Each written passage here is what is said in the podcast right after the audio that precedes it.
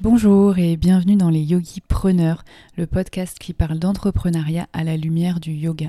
Je suis Ludivine et je reçois des invités passionnés et passionnants qui ont créé des projets exaltants autour du yoga avec un grand Y, c'est-à-dire des projets qui visent à apporter un bien-être physique mais aussi mental.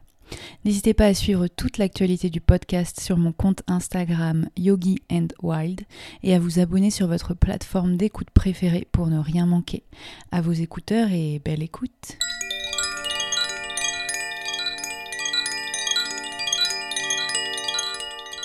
Je suis ravie d'avoir pu enregistrer un épisode avec Pia. Est professeure de yoga depuis plus de 5 ans. Elle a commencé à enseigner à Paris et elle a déménagé à Biarritz avec Kamel, son compagnon, et leur petite fille Pénélope. Ils ont ouvert un lieu à Guétari, doux, apaisant, bienveillant, un studio dans lequel ils proposent des cours de yoga, qui sont pour le moment euh, en ligne à cause du Covid, des stages mensuels et également des formations. On a eu l'occasion avec Pia de se rencontrer et d'enregistrer cet épisode, car j'ai suivi l'un de leurs stages. C'était vraiment magique. L'enseignement de Pia et Kamel est complémentaire et puissant. Une vraie bulle d'oxygène dans ce contexte actuel, un moment à soi, un moment pour soi. On y vient pour se nourrir de leur enseignement, y découvrir et apprendre de nouvelles choses, et on a toujours l'océan à quelques pas. Je vous souhaite une belle écoute. Hello Pia. Salut. Euh, je suis ravie euh, de te retrouver pour cet épisode. Merci beaucoup de me recevoir. Avec plaisir. Euh, Est-ce que tu peux me parler un petit peu plus longuement donc des, des HTA, du yoga, du studio de yoga que tu as ouvert à Guétari avec Kamel? Ouais, écoute, alors d'abord, c'est une surprise, ce studio, puisque donc on n'avait pas le projet d'ouvrir quoi que ce soit, à part dans, une dizaine d'années peut-être, euh, quelque chose enfin, qu'on aime à, à rêver, quoi, euh, en grande envergure. Euh, mais en fait, quand on est arrivé ici, on avait euh, quelques, quelques élèves euh, déjà de, de précédentes années de, de pratique. Et il y a une femme euh, qui s'appelle Isabelle Mille, un petit ange, qui, qui nous a proposé en fait euh, d'ouvrir. Elle, euh, nous a fait visiter ce lieu et euh, voilà, nous on habite à Biarritz, euh, on a notre petite Pénélope donc, qui est née fin 2019, euh, donc on est encore tout jeunes parents, encore un peu dans la tempête. Et, résultat, on n'avait pas ce, ce projet d'ouverture au monde. Mais, mais voilà, il est venu à nous et, et quand il s'est présenté, bah, ça y est, c'était, c'était un grand oui. Donc euh, on- après, on a ouvert euh, alors que euh, le confinement, le deuxième confinement avait démarré. Euh, on savait, voilà, c'était une éventualité, on n'est pas tombé des nues. Euh, donc là, pour l'instant, on- c'est encore un- presque un embryon, euh, ce, ce studio, puisqu'on a vraiment beaucoup, beaucoup de choses à y faire, beaucoup de personnes à recevoir. Euh, mais voilà, je pense qu'on est, on est vraiment euh, dans, les prémices. Euh, et moi, parfois, on me dit alors, c'est ton bébé Et non, c'est pas mon bébé, justement, parce que un bébé, je sais ce que c'est, ça se porte neuf mois. Et nous, on a eu voilà, cette occasion-là, elle s'est présentée en juillet 2020. Euh, le 6 octobre, euh, on ouvrait nos portes. Euh, donc oui, on a mis parfois un mois à chercher des meubles ou des choses comme ça, mais là, pour le coup, c'est tout est très simple en fait pour l'instant. C'est hyper bien décoré en tout cas, tout est beau, les meubles, etc. Enfin, le lieu est hyper apaisant et donne vraiment envie d'y passer beaucoup de temps. Mais ça, enfin, merci beaucoup, c'est vraiment gentil parce que c'est ce qu'on a essayé de faire. Après, ce qui est intéressant ici dans ce lieu, je trouve, c'est ce dont on hérite, c'est-à-dire les énergies du lieu qui font que quand on rentre, euh, il y a, enfin, on pose les valises, c'est comme si on arrivait en vacances, il y a quelque chose qui s'est allégé, particulièrement en haut, je trouve. Mm, c'est vrai. Et après, il y a vraiment ce, ce désir de, de Kamel et qui est, euh, qui est emblématique de sa personne, qui est de prendre son temps pour lire. Euh, donc, euh, on a une bibliothèque vraiment de, de livres rares de, de, yoga, puisque Kamel, c'est un homme qui aime beaucoup les bouquinistes à Paris. c'est peut-être l'une des choses qui, lui manque le plus ici. Mais donc, il a acheté beaucoup, beaucoup de livres d'occasion qui sont. Enfin, il aime, en fait, il aime les originaux. Et euh, donc nous, on s'est dit, bah voilà, on va mettre euh, ce très grand tapis marocain sur lequel on va pouvoir s'asseoir euh, directement au sol. Il y a cette grande table pour que on puisse déjeuner ou, travailler si besoin. voilà, il y, a, il y, a, vraiment une. En fait, ce qu'on aimerait faire, c'est avoir aussi une communauté. Tu vois, moi, j'aimerais que les mamans se sentent aussi libres de venir avec leur enfant les papas, souvent, c'est j'aimerais beaucoup, mais c'est parfois plus compliqué. Euh, enfin, le, le, lien entre femmes se fait souvent plus facilement. Et, euh, et puis, il y a toutes ces autres choses, ces événements. Euh, un Camel qui va sortir un livre, là, bientôt en mars, donc on en fera la présentation ici. Mmh. Il y, a vraiment des, il y aura des rendez-vous qui sont complètement extra yoga qu'on veut faire. Et donc, ouais, les gens, il faut qu'ils se sentent bien, qu'ils puissent mmh. s'asseoir et, et parler. Oui. Échanger. Et pour l'instant, là, vous proposez donc des stages mensuels. Ouais. Euh, et vous aspirez après, quand ce sera possible, de vraiment mettre euh, au planning euh, plusieurs cours fixes, réguliers. Ouais, ouais, ouais. Après, en fait, je pense que le, projet, c'est d'avoir quelques cours à l'année. avec quelques profs intervenants et ensuite vraiment d'augmenter en fait le nombre de cours pendant les vacances. Mhm. Tu vois, parce que même, euh, en fait, c'est génial. On a des potes parisiens qui viennent ici depuis des années. Il y a même une amie, Stéphanie Mathieu, qui est une vraiment très belle prof de yin à Paris.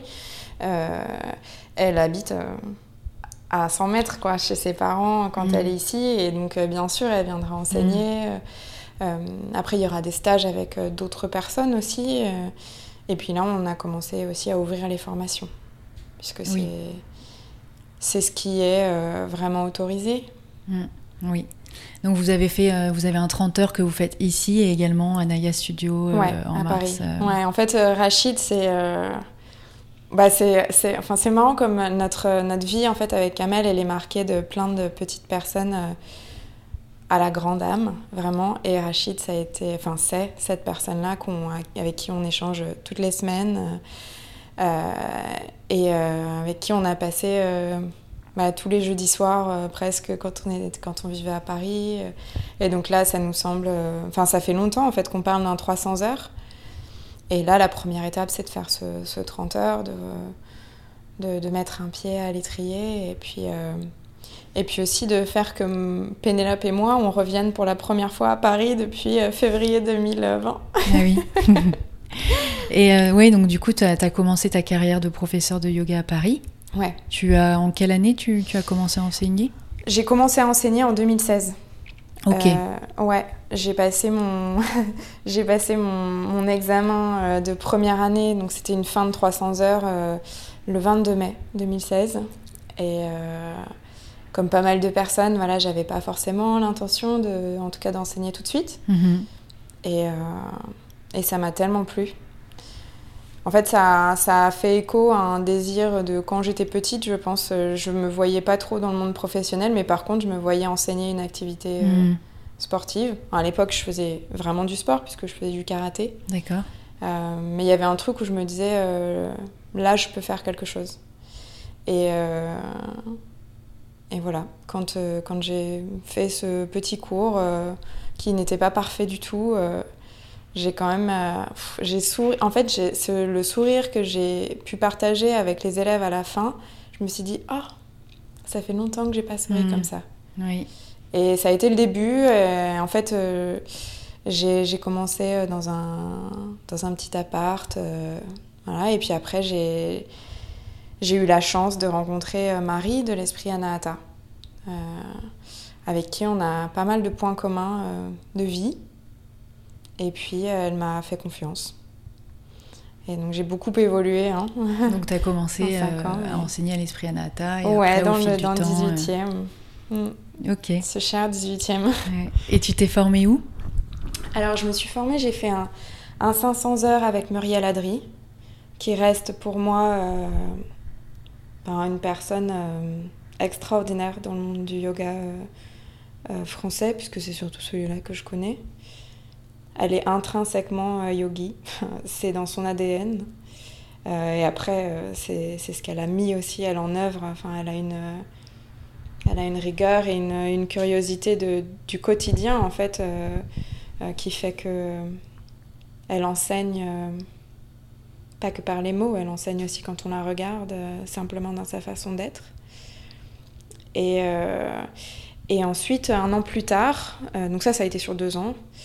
Et un an plus tard, j'ai fait une formation avec Max Strom, qui a été un 200 heures à Londres pour le coup euh, beaucoup plus rapide, mais donc euh, moi ça m'allait, c'était deux fois deux semaines.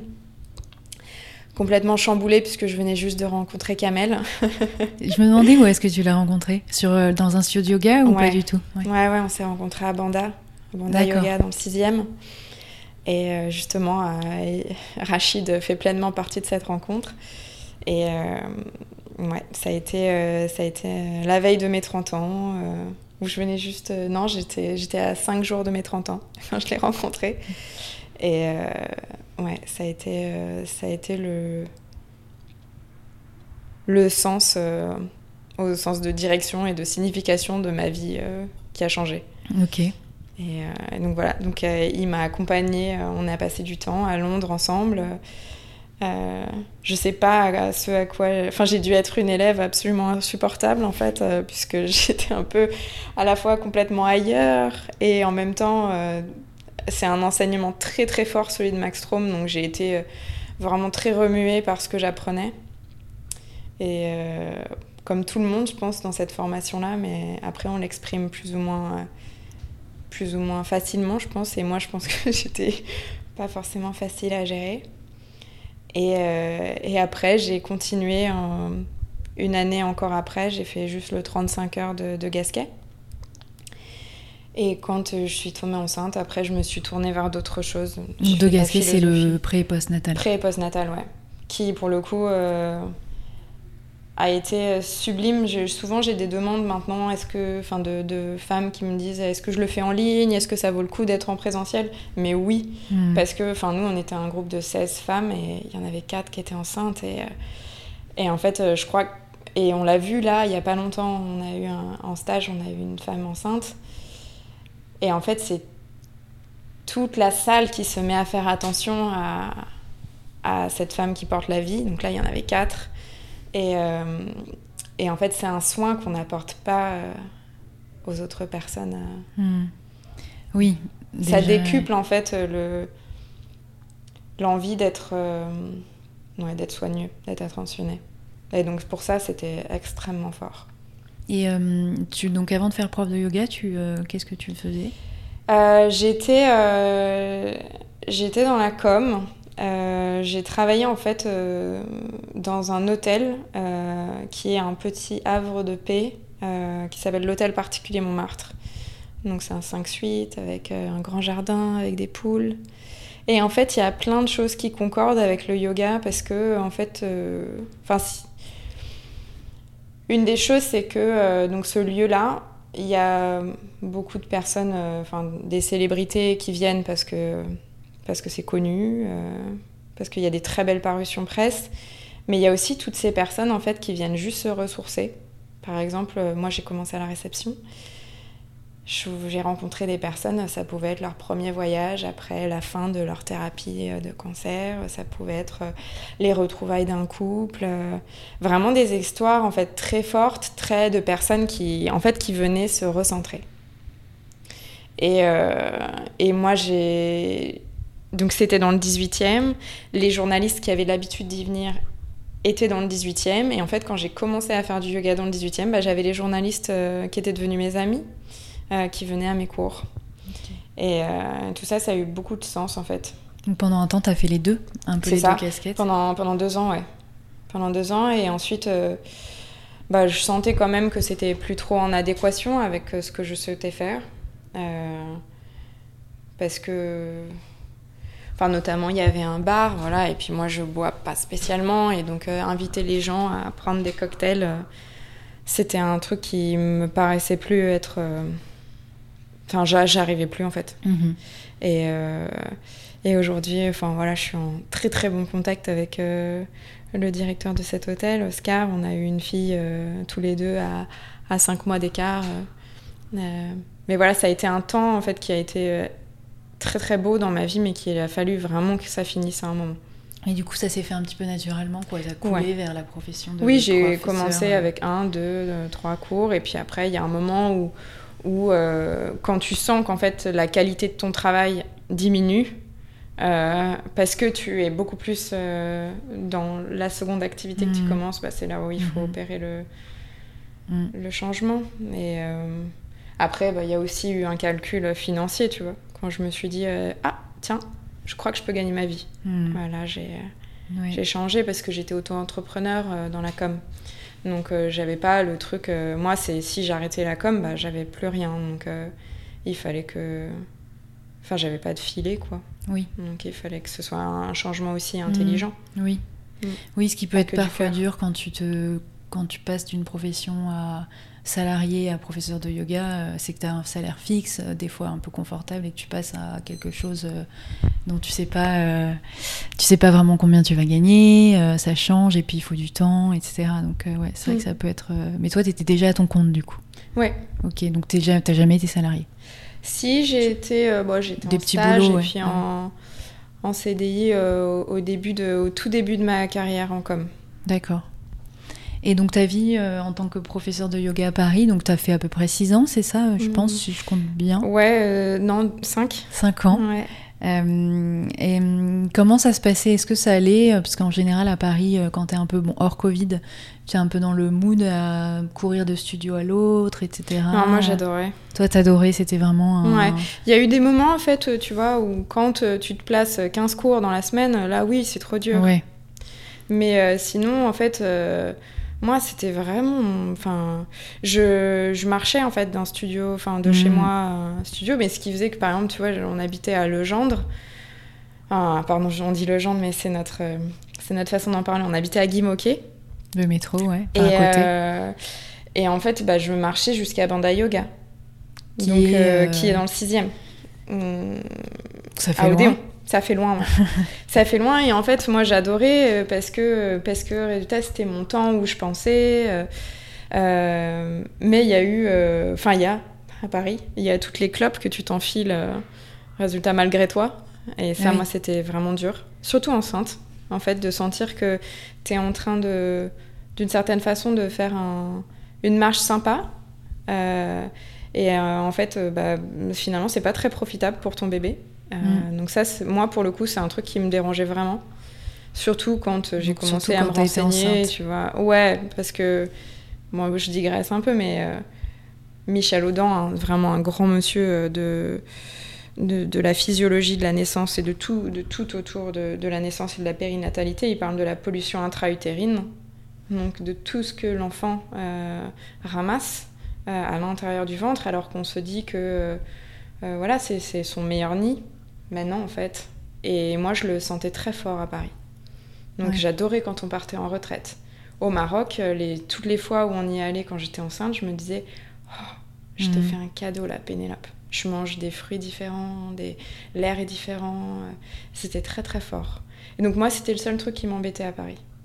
Et puis après, enfin, voilà, la, vraiment le, le, carnage de la fin 2019 avec euh, toutes les toutes les grèves. Euh, vous êtes parti quand, quand est-ce que vous avez déménagé à Biarritz On a déménagé le mi-février 2020. Juste avant le Covid Juste avant le Covid, mais en plein milieu des grèves. Puisque Pénélope, elle est née. Euh, la maman de. Enfin, les parents de Kamel ne pouvaient pas venir euh, à la maison, parce qu'il n'y avait pas de métro à part entre 8h et 9h et des trucs. Enfin, horrible. Et mes parents au Pays Basque, bah, ils voulaient même pas prendre le risque de venir et de pas pouvoir repartir. Oui. Donc, euh, tu vois, moi, j'ai quitté Paris avec, euh, avec un grand amour, bah, tu vois, pour le 18e, pour les gens, vraiment. Euh, c'est ce qui me manque mais énormément. Mais par contre, la ville, pas du tout. Hmm. Pas du tout. Je j'en pouvais enfin je pouvais plus de cette hostilité en fait ouais Bah, quand on vient ici à Guétari, euh, c'est hyper beau avec l'océan et tout. C'est vrai que tu prends un grand bol d'air frais, quoi. Ouais. Ça Après, il y a vraiment euh, ici, tu vois, il y a vraiment une question. euh, je- et nous, avec le Covid, en fait, on connaît pas. On sait pas comment c'est réellement. Mm. Je sais que oui, Guétari entre décembre et mars, euh, je pense que c'est ultra calme euh, et c'est un euphémisme. C'est pour pas dire que c'est complètement mort. Oui, c'est petit après. C'est petit, c'est tout est fermé, euh, mais euh, enfin voilà, de te dire qu'au bout de la rue il y a l'océan, euh, c'est beau quoi. C'est ouais. vraiment. Et puis moi, en fait, il y a un truc que j'aime beaucoup ici, c'est justement quand tu vas voir l'océan, quand tu arrives, eh ben, il y a déjà des personnes qui sont en train de le regarder. Mm. Et donc tu sens que ça fait partie en fait de. Et souvent, en fait, les gens qui regardent, c'est vraiment des groupes d'amis. Tu vois, et ça peut être des gens euh, voilà, qui ont. Enfin, vraiment de tout âge en fait. Et ça fait partie de, de la vie ici. De se prendre un temps. euh, dans- dans- Il y a une grande pro- promenade entre Anglette et, et Bayonne. Mais là, le nombre de gens qui, vont, qui s'assoient et, et qui observent. Mm. Et ça, moi, je suis tellement contente de pouvoir l'offrir à C'est incroyable ça, oui. Si tu, tu fais pas ça à Paris, tu vas pas observer. euh, Il y a des gens qui rue. observent la scène. Oui, c'est vrai qu'il y a que un peu quand tu vas vers la Seine où tu as Ouais. l'impression un peu de sortir un peu euh, du Mm. cadre euh, du cadre parisien. Mais sinon, c'est très. Ouais, le rythme est effréné à Paris. Ouais, C'est pour ça qu'il y a autant besoin de yoga. oui, c'est vrai. Mm. Mais euh, et donc tu t'es jamais dit que tu avais pour projet d'ouvrir un studio? C'est vraiment Non. venu comme ça. euh, Tu pensais que tu allais juste être, enfin pas juste, mais tu pensais que tu elle serais professeur. euh, T'avais pas de projet forcément. Non, parce que voilà, on avait trouvé une salle, euh, on la louait à Biarritz. euh, Ah oui. Mais euh, voilà, l'inconvénient, en fait, l'inconvénient, c'est que Kamel et moi, euh, on aime beaucoup le matériel. Et donc, quand tu loues une pièce, euh, ça veut dire que euh, bah, soit tu investis dans un matériel et tu sais pas comment les autres vont l'utiliser, soit tu fais avec ce que tu as. Et donc, euh, on arrivait à. On avait acheté un peu de matériel, on arrivait à faire des choses bien. Mais euh, moi, dans ma tête, en fait, la seule chose, la seule raison pour laquelle je voulais avoir un studio, c'était avoir mon matériel. Mhm. Oui, là il y a tout. Il y a tout, ouais. Les sangles, les bolsters, les chaises. Mm. ouais, ouais. C'est, c'est trop. Enfin, moi, je trouve que la, la, la possibilité de variation dans le yoga augmente avec, euh, avec le matériel. Oui. Et puis tout le panel des cours. Toi, tu Ouais. me disais euh, le yin et les balles de massage qu'on a prévu de faire Ouais. ici. euh, voilà, tu peux pas Ouais. le. J'ai jamais fait avec les chaises euh, à Yengar. C'est, bah, on va en faire ce soir. Ouais, bah, parfait. Et donc oui, donc tu as tout le matériel prévu. Euh, et vous avez prévu aussi avec Kamel potentiellement de faire d'autres formations. Donc il y a un 30 heures bientôt, Ouais. mais peut-être euh, vraiment une formation de professeur entier. Ouais, ouais, c'est ça. On va faire un 300 heures avec 300 Rachid. heures. Et pas que avec Rachid. En fait, on, on est euh, les, les trois personnes qui, qui, qui sont les, enfin, vraiment l'élan de cette formation. Mais après, on a un ostéopathe, une médecin urgentiste. Et euh, on aura d'autres d'autres Mhm. personnes qui vont pouvoir intervenir. euh. On veut en fait que ce soit une formation, mais extrêmement solide. En fait, on a l'objectif de faire des choses très, très différentes de ce qui peuvent se faire aujourd'hui, en partant du constat que euh, voilà, certaines, personnes nous, certaines choses pardon, nous ont manqué dans les formations, et donc nous, on veut pallier ces, ces manques. D'où le 300 heures, parce que 200 heures Voilà. par exemple, ce serait trop euh, Ce serait pas assez. pas assez. Mhm. Et en fait, c'est surtout qu'on a, on voit, et même après 300 heures, on voit qu'en fait, euh, quand on a fait 200 ou 300, euh, mais plus de 200 encore, quand on est lâché dans la nature, euh, on se dit mais, mais non, j'ai encore besoin de plus. Oui. Moi, c'est pour ça que j'ai fait 500 heures. Oui. C'est aussi parce que bah, la rencontre avec Muriel Adry, c'était tellement fort qu'à la fin, en fait, c'est nous qui lui avons demandé d'augmenter encore de 200 heures. On lui disait, mais on est des piou-piou là. Mm. Tu peux pas nous laisser. euh, ah, il nous faut encore, euh, encore grandir à tes côtés. euh, et, et là, nous, c'est ce qu'on veut faire. C'est vrai qu'après mon 200 heures, moi, j'étais pas du tout prête à enseigner. Je me sentais pas du tout prête à enseigner. Ça passe trop vite et, et souvent, et c'est une réalité de notre société, c'est que bah, parfois on les fait en un mois. Mm. moi, vraiment, le, deux fois deux semaines de Max Strom, je l'ai très bien vécu, mais parce que j'avais déjà un bagage. Hmm. En, premier, en première formation, j'aurais été tétanisée ouais, à l'idée de d'enseigner vraiment. Oui. Ah oui, oui, moi, bah, moi, ce qui manquait vraiment le module, je pense, dans mon 200 heures que moi j'ai fait en Inde, euh, et c'était un mois aussi. Bon, après, je me suis reformée, donc ce qui fait que ça allait. C'était qu'il n'y avait pas vraiment de module pour, euh, pour proprement parler, enseigner. Mhm. On apprenait beaucoup de choses, mais on n'avait pas le côté pratique. Ouais, pédagogique. Pédagogique, voilà. Mhm. Donc, ce qui fait que tu te retrouvais après un peu tout seul euh, et tu, bah, tu savais pas comment faire parce que même s'il y en a qui ont plus ça dans le sang, plus ça dans le, en eux, euh, ça reste quand même compliqué. Euh, Bien sûr. D'enseigner, de trouver sa voix, euh, d'occuper l'espace. De peser ses mots. De peser ses mots, mm. de regarder les élèves. Moi, au début, je m'en souviens, j'avais mes premières fois où j'enseignais, j'avais tout le temps le nez dans le tapis. J'avais du mal à observer la salle. Bien sûr, ouais. Tu vois mm. Et c'est ce qui vient vraiment, je pense qu'il faut vraiment du temps, des formations. Mm. Et après, tu vois, enfin, avec la personnalité de Kamel, enfin, Kamel, il a été euh, enseignant à l'université aussi. Oui. Donc, euh, il, a vraiment cette fibre de, transmission, euh, que ce soit autant en, philosophie que, qu'en pratique. Enfin, on le voit. en atelier, il prend le temps de détailler, il va voir chacun des élèves. C'est c'est une très grande force chez lui. Oui, mais, euh, mais toi et Kamel, vous êtes vraiment des, des super professeurs. non, mais vraiment, on sent vraiment qu'il y a quelque chose euh, d'incroyable. Et moi, ce que j'adore, c'est vraiment la précision des mots, la justesse euh, des cours. Enfin, vraiment, c'est. Les mots, c'est l'une de nos premières conversations avec Kamel. Ouais, mais enfin, ça se voit que vous êtes très. Enfin, très dans la. C'est un peu la poésie. Mm. Vous êtes un... Moi, j'adore. On a beaucoup lu euh, ensemble. Et d'ailleurs, euh, enfin moi, je pense que c'est souvent, je me dis, euh, replonge-toi, replonge-toi dans la poésie, hmm. retrouve.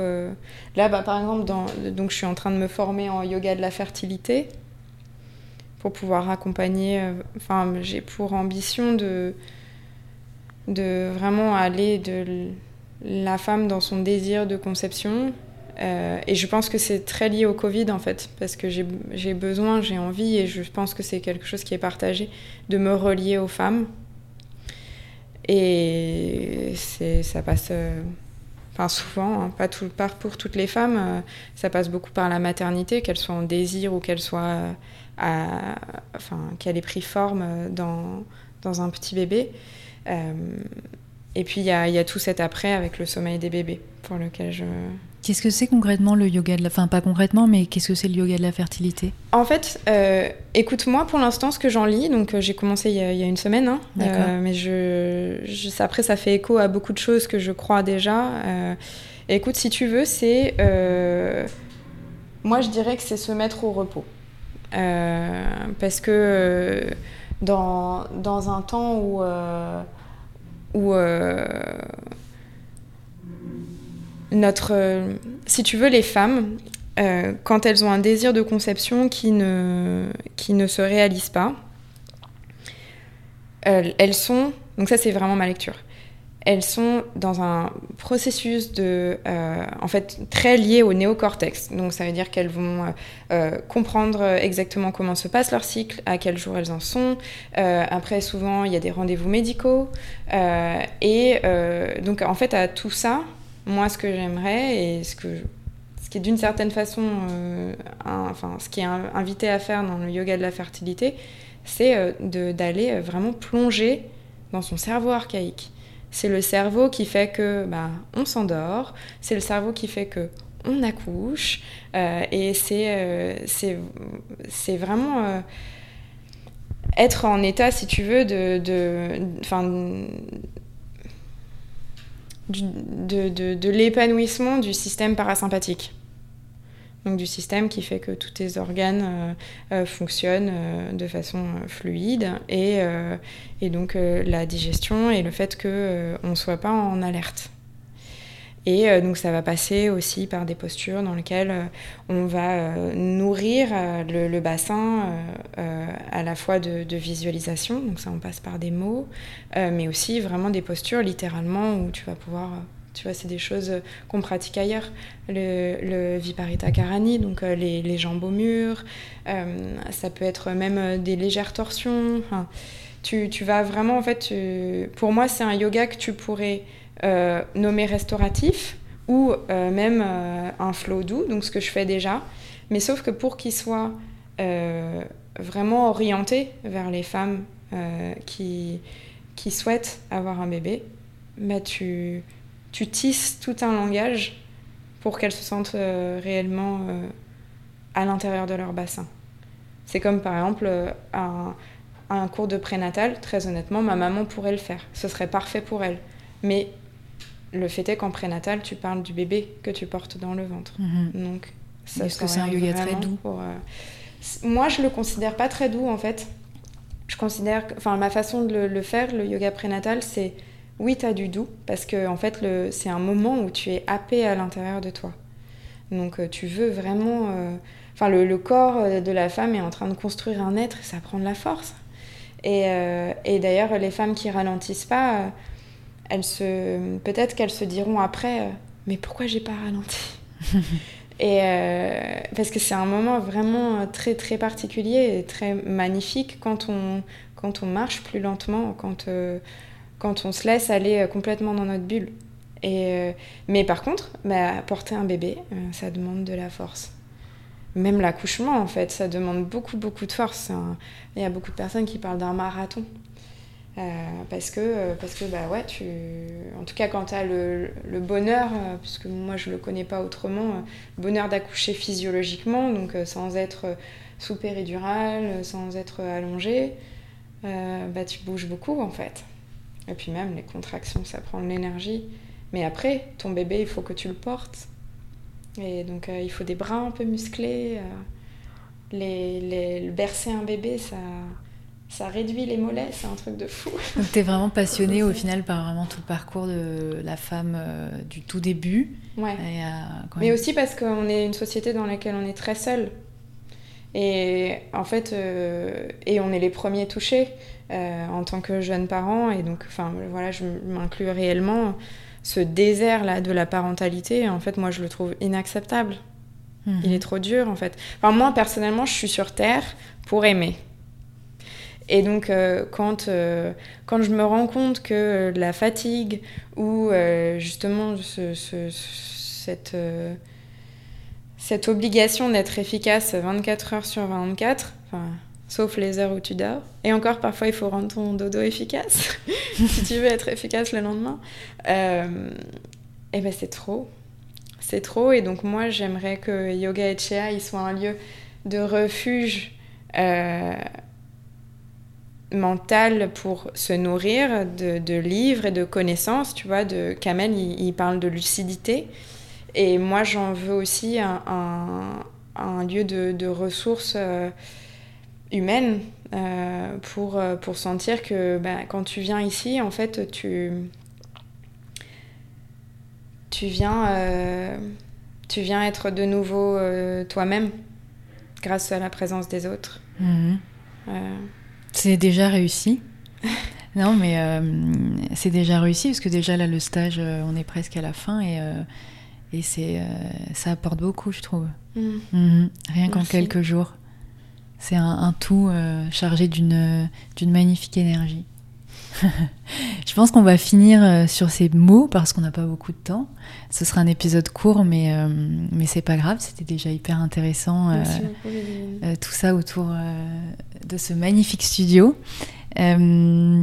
Euh, rapidement pour finir, euh, est-ce qu'il y a, est-ce que, qu'est-ce est-ce que tu as quelque chose qui t'a inspiré euh, hyper récemment, que ce soit une personne qui a entrepris quelque chose autour du yoga ou pas que le yoga, ou un livre que tu as écouté, un podcast, écouté, non, un livre que tu as lu ou un podcast que tu as écouté? Écoute, là, euh, moi, je suis très enfin, centrée sur le sommeil des bébés. Oui, tu m'avais dit. je passe tellement de temps dessus et euh, je crois que ma formatrice, euh, Caroline Ferriol, elle me, elle me, me coupe le souffle. Donc ça c'est intéressant euh, ouais. pour les mamans. Ouais, et en fait, euh, tu vois, c'est des personnalités bah, que, que moi j'admire en fait, et comme, comme Kamel, c'est les personnes qui vont utiliser leur temps pour, pour augmenter leur savoir, pour être euh, de plus en plus euh, savants, mais tout en restant euh, très humble. Et, et là, c'est ce que, enfin, je- j'en résultat, je- j'en bénéficie avec Caroline. Après, moi, la personne qui m'inspire le plus, c'est Kamel. hein. Mhm. Et puis il y a ma, il y a notre petite Pénélope. Mais C'est joli comme prénom Pénélope. ouais, on C'est- sait pas qu'est-ce qu'il a voulu entre lui et moi. Ah oui C'était une évidence. C'est vrai. Ouais. Et, euh, et rapidement, oui, du coup, Echtea, donc euh, c'est basque. Echea. Echea, oui, C'est dur à dire, hein. je sais. Ça s'écrit E EX. ETX. ETX, ah oui, tu vois, moi Ouais. je pensais EXT. ETX. Ouais. ETXEA. Ouais. Euh, écoute, en fait, on aurait pu l'écrire à la française. C'est ce que j'ai fait sur Instagram. Euh, mais parce que à l'époque de ma mère, euh, par exemple, tout, a- tout est, enfin, on avait, elle n'a pas eu le droit d'apprendre le basque à l'école.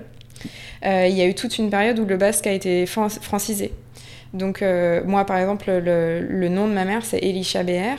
C'est euh, le, le, le chemin qui mène à l'église. Et Elisha, ça s'écrit CH. Hmm, Donc CH, c'est à la française. Mhm. Et, euh, et donc, euh, mais là, tu vois, enfin, on le, on le sent, on le voit, euh, le, le retour au basque initial est là. Et, et en fait, comme c'est dans une maison, moi, je, je n'ai, enfin, ça m'a paru tellement, tellement normal. Et puis, en fait, la maison de mon enfance au Pays Basque, c'est Gouré Abia. Ça je l'ai jamais appelée la maison d'Andaï ou la maison de mes grands-parents. C'est notre nid en basque. Hmm. Et donc euh, là, on a une maison qui s'appelle Choutik, ça veut dire debout. C'est euh, mon grand-père qui l'a fait construire pour ma grand-mère après la Seconde Guerre mondiale. Donc pour lui, c'est euh, c'est le, le retour après des années de déportation, le fait qu'ils se, qu'ils se relèvent, qu'ils reconstruisent. Et, euh, et, euh, et donc euh, en étant au Pays Basque, moi, ça me semblait normal Mhm. d'avoir... Donc toute ta famille est basque, Euh, Enfin, du côté de ma du maman. côté de ta maman. Ouais, mes grands-parents paternels ont fini leur vie euh, à Anglette, mais sinon ils sont normands. Ah. Ouais. Comme moi. Mm. Et tu as, tu as vécu jusqu'à quel âge euh, au Pays Basque? En fait, euh, j'ai- j'y ai jamais vécu Ah, euh, réellement. J'ai fait, par contre, enfin voilà, de ma naissance à, on va dire, mes, mes 20 ans et quelques, j'y étais presque à toutes les vacances. J'ai des souvenirs tellement doux ici. Mhm. Mais voilà, j'ai pas du tout. Quand on est arrivé à Biarritz, on peut considérer que c'était un réel départ à zéro. Certes, mes parents habitent à Biarritz, euh, mais euh, pour le tissu social euh, de notre âge, euh, c'est Mhm. c'est tout, tout redémarre. Ça vous a fait peur un peu ce déménagement? Non, Non. non. Euh, ça, ça nous a. En fait, on- ça a été tellement dur Paris les derniers mois que voilà, c'était l'envie était là. On a fait cette, cette chance extraordinaire d'avoir une maison. Euh, mais euh, c'est le vent qui souffle. Ouais, ça Euh, souffle fort au Pays Ouais, ça Basque. souffle fort là. Je sais pas si on va l'entendre dans le Ouais. micro, mais. Euh, mais euh, en fait, moi, je pense que j'ai eu peur pendant des années. Mais là, j'étais prête. Mhm. Je me disais pas que forcément que j'allais aller au Pays Basque. hein. Je me disais que j'allais partir. Mais j'avais pas la bonne personne. C'était pas le bon moment. Euh, et là, tout, tout s'est déroulé. euh, tout est devenu tellement clair en fait. Moi, je m'étais dit en gros que je voulais vivre à, à- Je voulais que Pénélope apprenne à marcher au Pays Basque. Je m'étais dit, pas à Paris. Enfin, ouais. Je m'étais dit, je veux pas qu'elle apprenne à marcher à Paris.